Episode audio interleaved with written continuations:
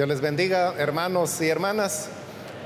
Les invito a ponerse en pie y vamos a abrir la Biblia en la primera carta de Pedro. Busquemos el capítulo número 4. Ahí vamos a leer los versículos en los cuales vamos a estar recibiendo la enseñanza en esta ocasión. La primera carta de Pedro, capítulo 4.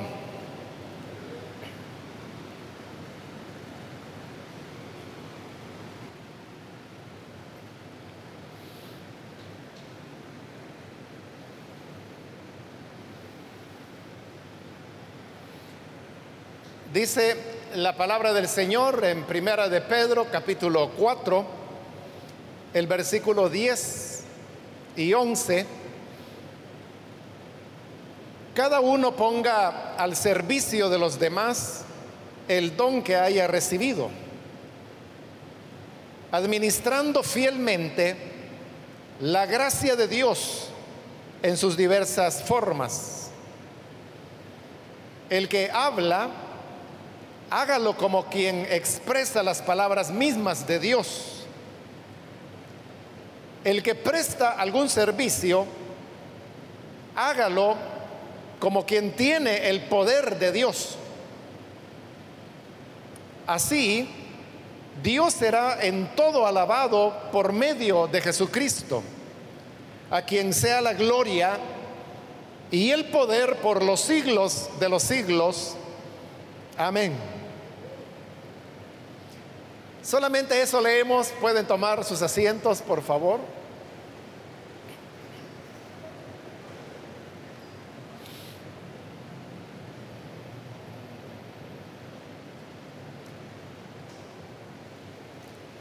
En esta ocasión hemos leído estos versículos de la carta de Pedro, en la cual se nos habla sobre el tema de los dones.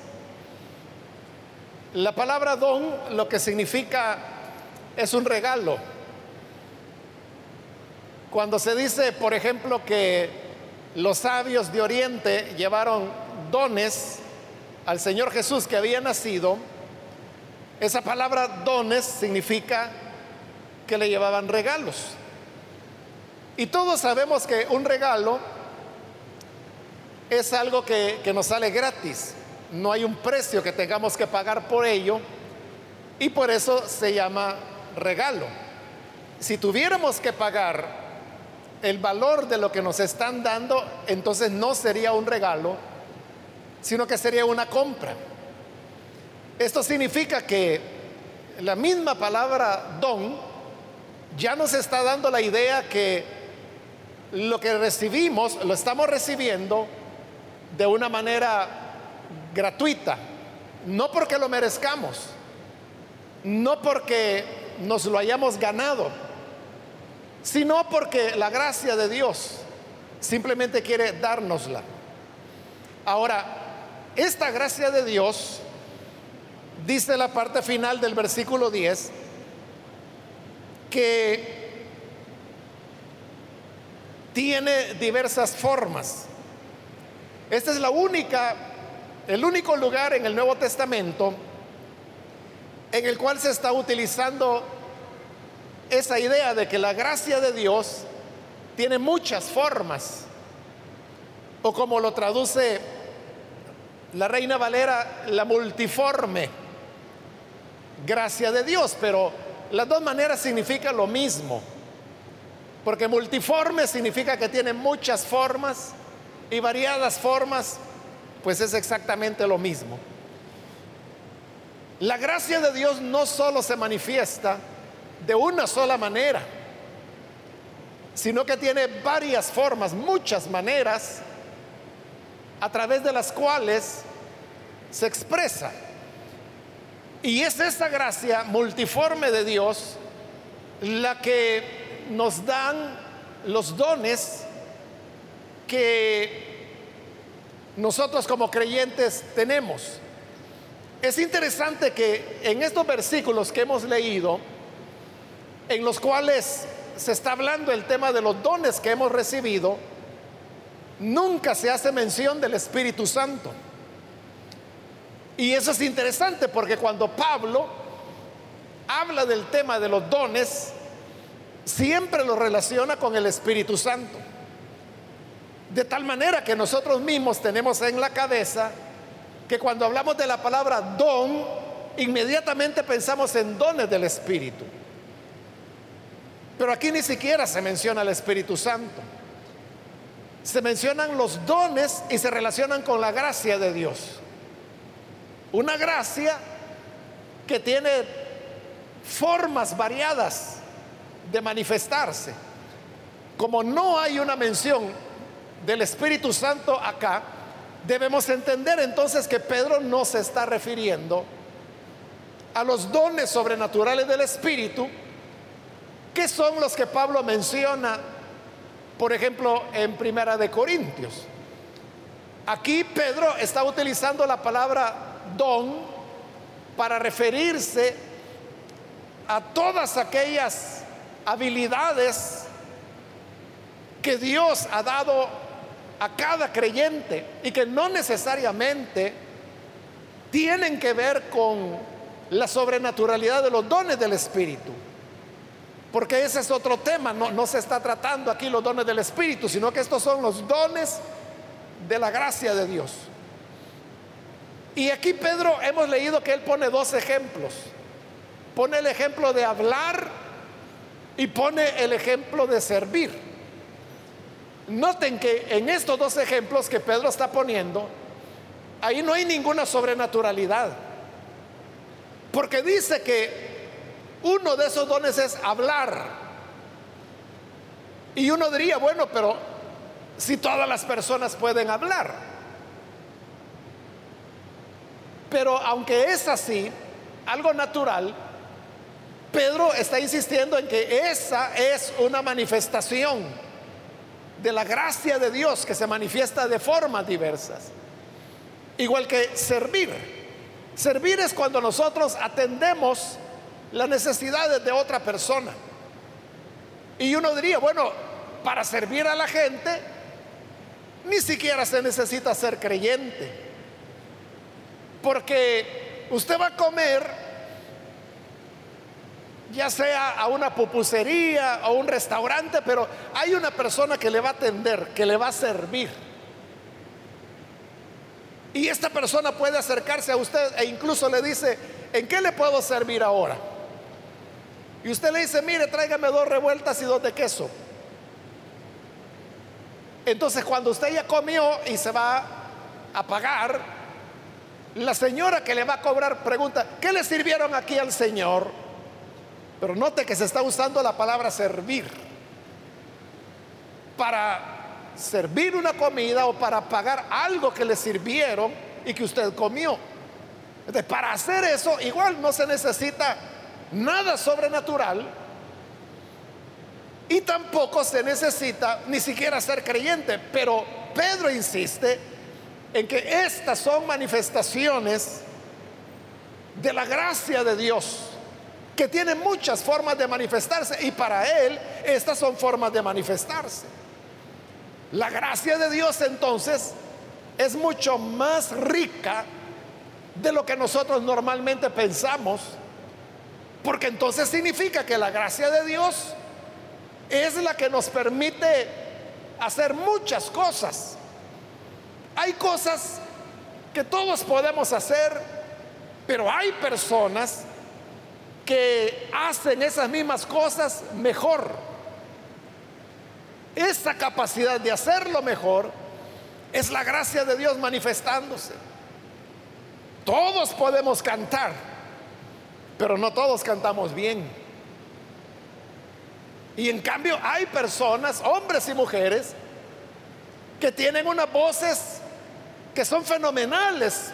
Para Pedro esa es la gracia de Dios que le permite a esa persona cantar. Otros pueden leer, por ejemplo, la Biblia, pero la leen con alguna dificultad y les cuesta entender lo que dice. Otros cuando leen la Biblia y lo hacen en voz alta, por ejemplo, Lo hacen con una fluidez que uno entiende perfectamente. Para Pedro esa es una manifestación de la gracia de Dios. Uno podría decir, ¿qué gracia de Dios? Es que lo que pasa es que esa persona recibió educación y la educación le enseñó a leer bien. Es que ese mismo hecho de haber recibido una educación adecuada es otra manifestación de la gracia de Dios.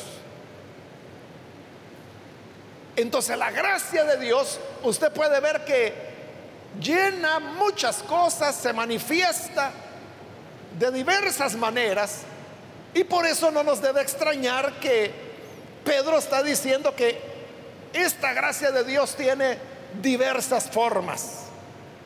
Solo falta reconocer que es la gracia de Dios. Ahora, al inicio del versículo 10, Pedro dice, cada uno ponga al servicio de los demás el don que haya recibido.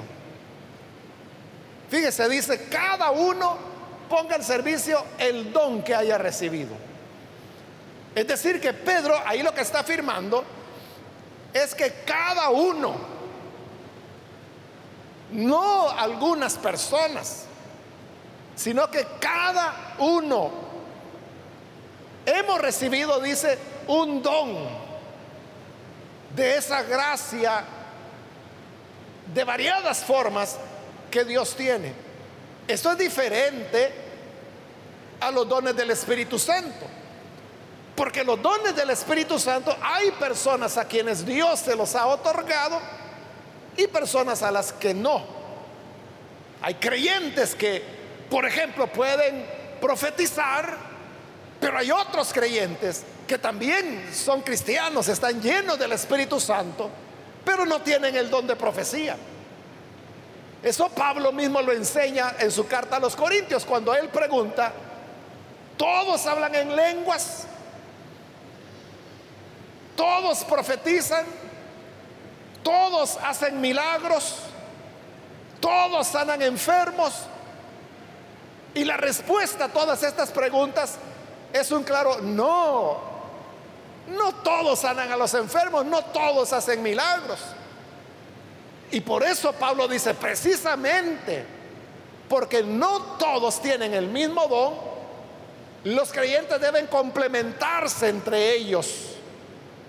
Y ahí pone el ejemplo del cuerpo, en donde cada miembro del cuerpo es diferente y tiene un trabajo diferente, pero todos juntos forman el organismo humano.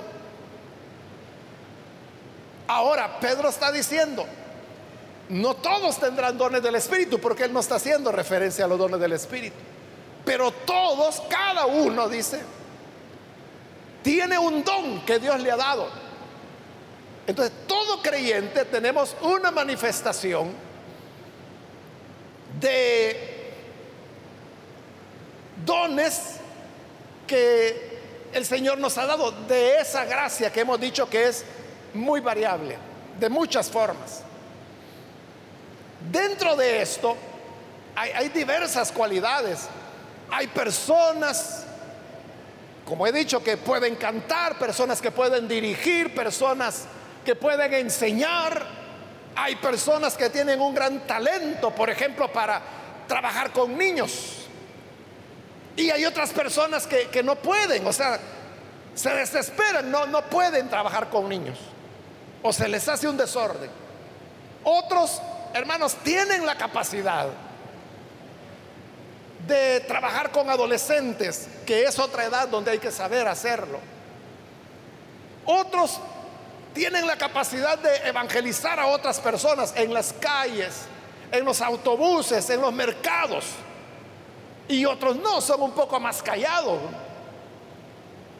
Hay personas que tienen, por ejemplo, habilidades de reparar ciertas cosas, otros cocinan, otros son buenos para las matemáticas. Y uno diría, bueno, pero ¿qué tiene que ver cocinar con, o las matemáticas con la obra de Dios? Todo, todo se, se necesita acá. Y, y si alguien piensa que las matemáticas no son útiles dentro de la obra de Dios,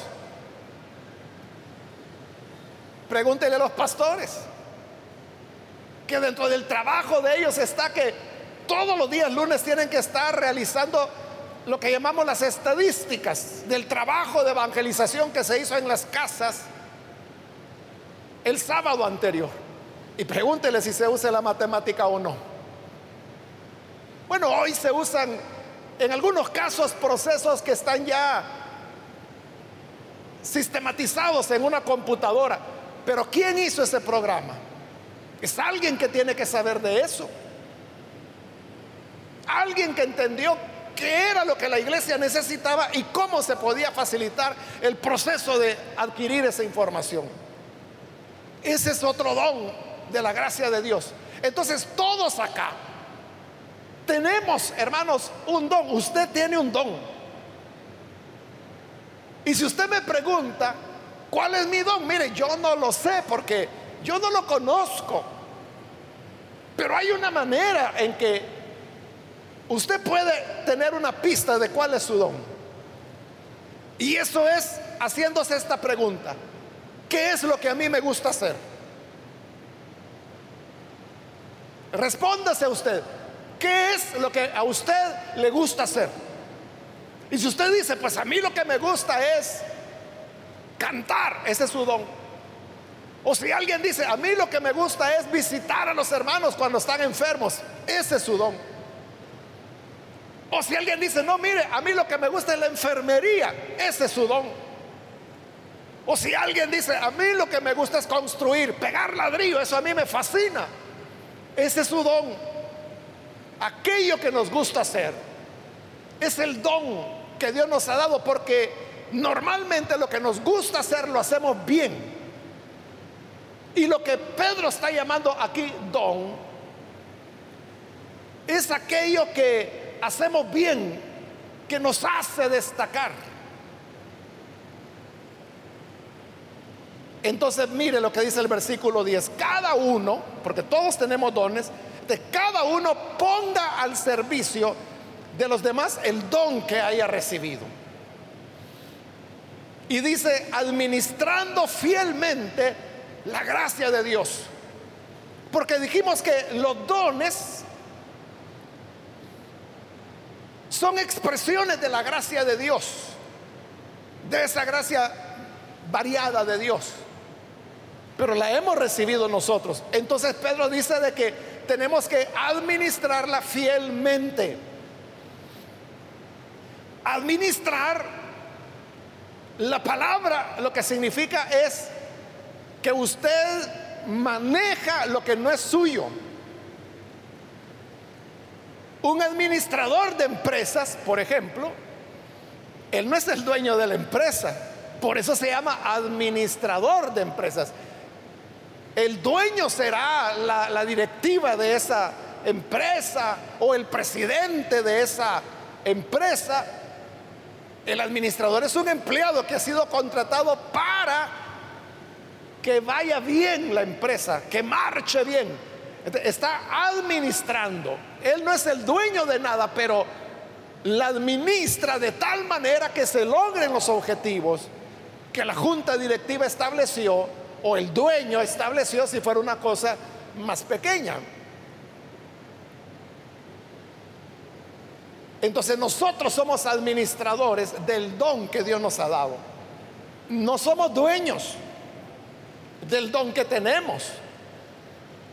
Una persona puede decir, es que yo yo canto y esto es algo que lo heredé de mis padres.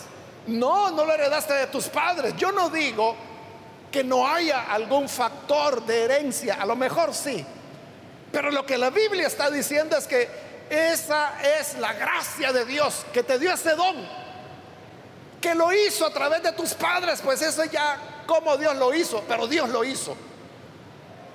Ahora, si alguien dice, es que mi voz es mi voz, es mía, no, no es tuya, es una gracia, es un don que Dios te ha dado para que lo administres. Pero si tú dices, no, es que yo tengo una muy buena garganta. Por eso es que tengo una buena voz. Si crees que es tuya, cuidado, no te vaya a pasar lo que le ocurrió a Nabucodonosor. Que él dijo, lo que hice, lo hice porque soy poderoso. Entonces Dios le quitó todo el poder que tenía. No vaya a ocurrir contigo que te vuelvas afónico. Y no por dos o tres días, sino que por cinco años, por ejemplo. Para que entiendas que la buena voz que tienes no es tuya, solo la administras. Y como no es tuya, por eso debes cuidarla. Por eso tienes que guardar la, higiene de, la garganta, de las cuerdas vocales, para administrar bien lo que a Dios le pertenece. Es igual que nuestro cuerpo, nuestros cuerpos no son nuestros aunque los tenemos desde el momento en que nacimos, ¿verdad? Y lo vamos a tener hasta que nos vayamos a la tumba. Pero no es nuestro. Porque la escritura dice que nuestros cuerpos fueron comprados. ¿Por quién? Por el Señor. Y dicen, no los compró, ni con oro ni con plata, sino con la sangre preciosa que Él derramó en la cruz. Por lo tanto, nuestros cuerpos le pertenecen al Señor. Tú no puedes decir, ah, es mi vida, es mi cuerpo. Ya el doctor me dijo que, que no coma mucha azúcar, pero usted le sigue metiendo y metiendo y dice, si me voy a morir, que me muera, pero bien azucarado. No puedes tomar esa decisión, porque no es tu vida, no es tu cuerpo. Es el templo del Espíritu Santo. Tu responsabilidad es mantenerlo en las mejores condiciones. Hace poco hablaba con una persona, se trata de, es un maestro de teología, pero de, alto vuelo, le estoy hablando de alguien así a nivel internacional, que da conferencias por todo el mundo en universidades, etcétera. Y me tiene cierta confianza y en una ocasión me dijo, podemos platicar, porque no vive en el país, entonces me iba a llamar y está bien, le dije, y me llamó y platicamos. Y en la plática él me cuenta que hace unos meses atrás contrajo COVID. Estuvo mal, pero se recuperó. Pero como el COVID deja secuelas que pueden durar meses y en algunos casos un año o hasta más. Entonces, esta persona tiene secuelas. Y una de las secuelas es que no puede hablar por mucho tiempo. Incluso en esa llamada que, no pretendía ser muy larga, pero quizás nos tomó como 15 o 20 minutos, después de esos minutos hablando así por teléfono, ya estaba mal de la garganta, ya se le oía muy mal. Entonces, esta persona me decía, pues yo quiero saber, me dice, qué es lo que Dios quiere. Porque como él es un maestro que enseña, y toda su vida la ha dedicado a eso y hoy no puede enseñar porque no aguanta mucho tiempo hablando. Y tiene ya meses de estar así que, no supera la secuela. Entonces me dice, no, he podido hacer nada en todos estos meses. Entonces vea, uno puede dar por sentado muchas cosas. Uno puede decir, no, yo siempre voy a poder hablar. No, no te atengas. O yo siempre voy a poder dibujar. Si acaso ese es tu don, no lo creas. Pueden ocurrir situaciones en las cuales la vida da vuelta. Entonces, mientras reconocemos que lo que tenemos es un don de Dios, administrémoslo fielmente. Tenemos que tener conciencia que no somos nosotros, es Dios el que nos dio esa habilidad. Y como Él nos la dio, entonces yo tengo que ser fiel en administrar esa habilidad. Ahora, ¿qué significa administrar fielmente la gracia? Lo dice al principio del versículo 10. Cada uno ponga al servicio de los demás el don que haya recibido. Administrar fielmente la gracia de Dios, cualquiera que sea es que yo pongo el don que he recibido al servicio de los demás. Entonces, volviendo al ejemplo del canto, que quizás lo entendemos muy bien, si una persona canta muy bien, no es para que esté cantando cuando se baña, por ejemplo, o cantando para mostrarle a sus amigos qué estupenda voz tiene, o mostrarle a otros músicos qué altas notas puede alcanzar al cantar.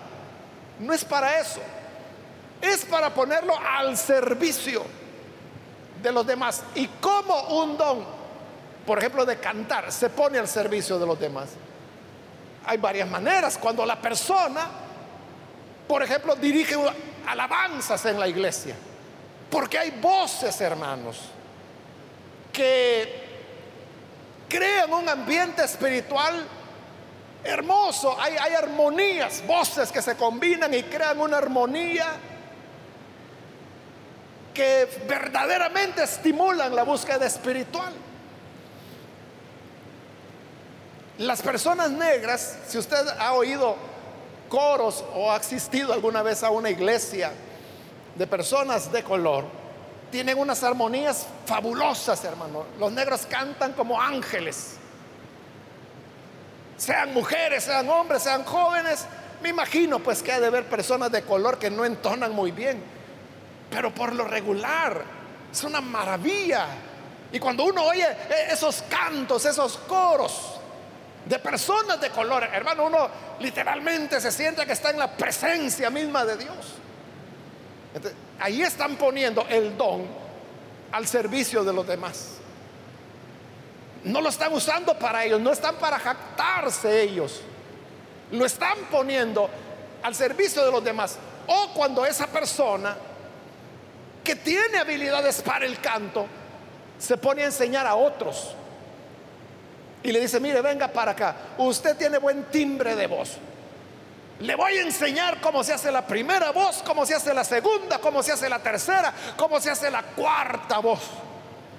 O sea, porque son personas que tienen un oído musical, que saben sacar segunda, tercera, cuarta voz y combinarlas todas los directores de coros, por ejemplo. Eso es lo que hacen.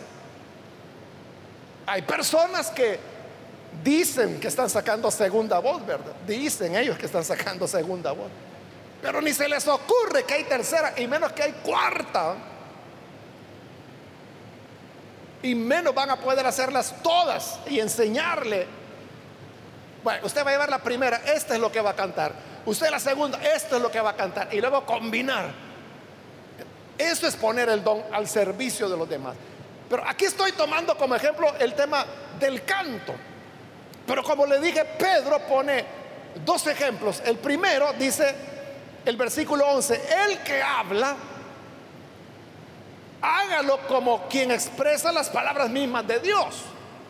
Fíjese que Pedro no dice mayor cosa, sino que simplemente dice, el que habla. Entonces, ¿de qué don está hablando ahí Pedro? del don de hablar. Nosotros, acostumbrados a la iglesia, inmediatamente lo relacionamos con predicar. Pero Pedro no está diciendo predicar, tampoco está diciendo enseñar. Simplemente está diciendo el que tiene el don de hablar. Ahora usted dirá, ¿cómo así hablar? Si todos hablamos, cuidado, no todos hablan. Y los que hablan, no todos saben presentar ordenadamente lo que quieren decir. Usted sabe que hay personas que cuando hablan en una frase dijeron mucho. Y hay otros hermanos que pueden pasar hablando 10 minutos y no dijeron nada. hablar es un don de Dios. Y cuando uno habla, por supuesto, cuando uno está enseñando en la predicación está hablando, pero no solo ahí. Uno también habla con los hermanos. Cuando usted se encuentra con alguien, y dice, Dios le bendiga, usted está hablando. Eso es hablar. Hablar es cuando en la calle encuentra a una persona, cuando platica con alguien, cuando alguien viene y le dice, fíjese que estoy atravesando esta situación. El don de hablar es el de aquellas personas que hablan y hablan bien en el sentido de que son ordenados, saben encontrar la palabra precisa para expresar su pensamiento. Entonces, la recomendación de Pedro es esta. Tienes el don de hablar. Muy bien. Entonces dice, el que habla, hágalo como quien expresa las palabras mismas de Dios. Es decir, al hablar hay gente que te estará escuchando. Y esas personas que te están escuchando tomarán tu palabra como que es Dios mismo el que les está hablando. Entonces cuando tú hables, habla con esa conciencia. Pon tu don de hablar al servicio de los demás, hablándoles como que es Dios el que está hablando a través de ti. Porque eso es así, hermanos. Las personas, eh, esto puede ser una ventaja y puede ser un peligro. Porque las personas dicen, es que lo dijo tal pastor. Y como lo dijo tal pastor, para ellos es la verdad. Por eso le digo, puede ser ventaja si lo que ese pastor está hablando es la verdad y es lo que la Biblia enseña. Que bueno, pero ¿qué tal si esta persona que está hablando está diciendo un disparate. La gente le cree también. Y a veces las personas ni saben por qué creen lo que creen. Y usted le dice, bueno, ¿y usted por qué cree eso? Ah, porque yo oí que Mengano lo dijo. Es decir, lo tomó lo que ese Mengano dijo como palabra de Dios. Pero si Dios nos ha dado el don de hablar, entonces sepamos cuál es la voluntad de Dios y hablemos como que si es Dios el que se está expresando. Fíjese que esto no es, hermanos, de, de personas sencillas, sino que más bien se trata de expresiones de espiritualidad. Quiero decirle que cuando yo conocí a Jesús a los 17 años de edad, eh, fue una norma en mi vida y la mantuve y creo que la sigo manteniendo. Y es que los pastores que yo tuve, solamente fueron dos, cuando yo les consultaba algo, lo que ellos me dijeran, para mí, eso era lo que Dios quería. Entonces, cuando hablaba con un pastor, fuera el primero o el segundo que yo tuve, y yo le decía, hermano, fíjese que esta y esta situación, algo que yo eh, o no entendía o quería una orientación. Entonces, lo que me dijeran, yo lo hacía. Porque para mí lo que me decían era la manera como Dios me estaba hablando. Entonces, yo interpretaba que lo que mis pastores me decían era la palabra de Dios.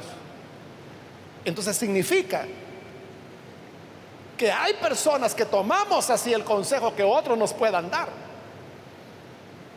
Y claro, luego yo llegué a ser pastor también, pero aún así, hermano, yo tengo otros amigos, pastores. No solo dentro de la misión, afuera también. Pero igual, uno sigue siendo humano y uno sigue teniendo necesidad de platicar, de expresar inquietudes, preguntas, situaciones. De cuando me hablan o me responden cuando yo les he dicho, esta es la situación, ¿qué piensa usted? Y ellos me dicen, yo pienso tal cosa. Para mí, yo lo tomo, Dios está hablando ahí. Por esa razón, si tú tienes el don de hablar, pon ese don al servicio de los demás. ¿Cómo? Teniendo conciencia que esta persona puede tomar lo que tú dices como palabra de Dios. Entonces, preocúpate por entender qué quiere Dios en ese caso. ¿Qué dice la Biblia en relación a eso? Ese es el primer ejemplo que pone Pedro. El segundo que pone es el de servir. Y explicábamos qué es servir. Servir es cuando yo atiendo las necesidades de otras personas. Puedo servir a un enfermo, puedo servir a alguien que está en una necesidad, puedo servir a alguien que necesita orientación, puedo servir a alguien que no sabe qué decisión tomar. Eso es servir. Entonces viene el consejo de Pedro de cómo ser fiel administrando ese don. Y dice, el que presta algún servicio, hágalo como quien tiene el poder de Dios. Otra vez, porque para muchas personas, lo que usted va a aconsejar o lo que usted va a hacer para ellos, tiene el poder de Dios. En años anteriores, el año pasado no se pudo hacer por el tema de la pandemia, pero los que tienen algún tiempo de estar en iglesia saben que normalmente en los meses de noviembre nosotros hacemos, hacíamos aquí en la iglesia algún tipo de actividad especial, a veces para orar por los enfermos, a veces para orar por el bautismo del Espíritu Santo, pero ya fuera una cosa o la otra, para orar por los enfermos, por ejemplo, hay que hacer filas, ¿verdad? Aquí en todo el local y los hermanos pastores y ancianos se distribuyen para alcanzar a orar por todo. Pero lo que yo le quiero mostrar es lo que la gente hace. Entonces la gente va y quiere ser la primera en la fila. ¿Por qué? Porque quieren que oren por él o por ella. Y algunos tienen como su mirada. Tienen un pastor que dice, es que a este Dios lo usa. Y por eso es que hay pastores que la fila se les hace como de 50 personas. Y hay otros que la fila se les hizo de 10, que eran los que le correspondían. Entonces, ¿por qué se vienen más de este lado con este pastor? Porque la gente tiene más confianza en él, porque cree que Dios va a actuar a través de esta persona en el servicio que hace de orar por el enfermo o de orar por aquel que quiere el bautismo del Espíritu Santo. Por eso es que Pedro dice, si prestas un servicio, hágalo como quien tiene el poder de Dios, porque la gente cree que tienes el poder de Dios. La gente cree que si eres tú el que oras, sí vas a sanar o sí vas a recibir el bautismo del Espíritu. Entonces tú hazlo con esa fe. Eso es administrar fielmente la gracia de Dios. Porque sirvo no en, mi capacidad humana, en mi limitación de ser humano, sino que en la gracia de Dios que he recibido. Termino entonces, hermanos, repitiendo, todos tenemos un don. Dios le ha dado un don de ser hospedador y por eso es anfitrión de célula, de ser líder, de cantar, de dirigir un culto, de evangelizar, de visitar a los enfermos, de ayudar a los niños, de hacer misericordia en comunidades necesitadas, cantar, componer música, escribir, dibujar, hablar bien. Hay muchas formas de la gracia de Dios, pero lo que el Señor te haya dado, eso que a ti te gusta hacer para el Señor, ese es tu don hazlo no como humano, hazlo como que es la palabra de Dios la que estás hablando. Hazlo como que es el poder de Dios el que está obrando a través de ti para bendecir a los demás. Hagámoslo así y entonces seremos edificados como cuerpo de Cristo. Vamos a cerrar nuestros ojos y quiero invitar en este momento si hay personas que todavía no han recibido a Jesús como su Salvador, pero ha oído la palabra de Dios y usted quiere usar ese don que Dios le ha dado, algo para lo cual usted es bueno, algo para lo que Dios le ha dado, un talento. Yo le invito para que hoy pueda recibir al Señor y ser parte de ese cuerpo de Cristo. Si hay una persona que quiere recibir a Jesús, póngase en pie, por favor. Ahí en el lugar donde se encuentra, solo póngase en pie. Y con todo gusto vamos a orar por usted. No es necesario que venga aquí al frente, sino que ahí mismo en el lugar donde está, solo póngase en pie. Y al verlo, nosotros vamos a orar por usted. ¿Hay alguna persona, algún amigo, amiga que por primera vez necesita recibir a Jesús? Póngase en pie y vamos a orar por usted. Solo le voy a pedir que lo haga pronto porque tengo poco tiempo. Unos dos minutos y vamos a orar, pero si hay alguien, aproveche hoy y póngase en pie. También si hay personas que siendo cristianos se han alejado del Señor, hoy puede reconciliarse. Le animo para que pueda recibir al Hijo de Dios, reconciliarse. Póngase en pie también si necesita reconciliarse.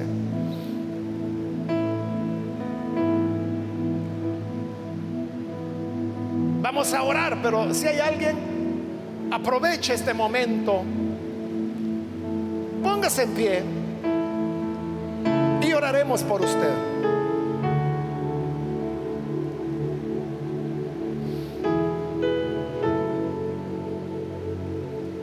Hermanos, la palabra nos anima hoy para que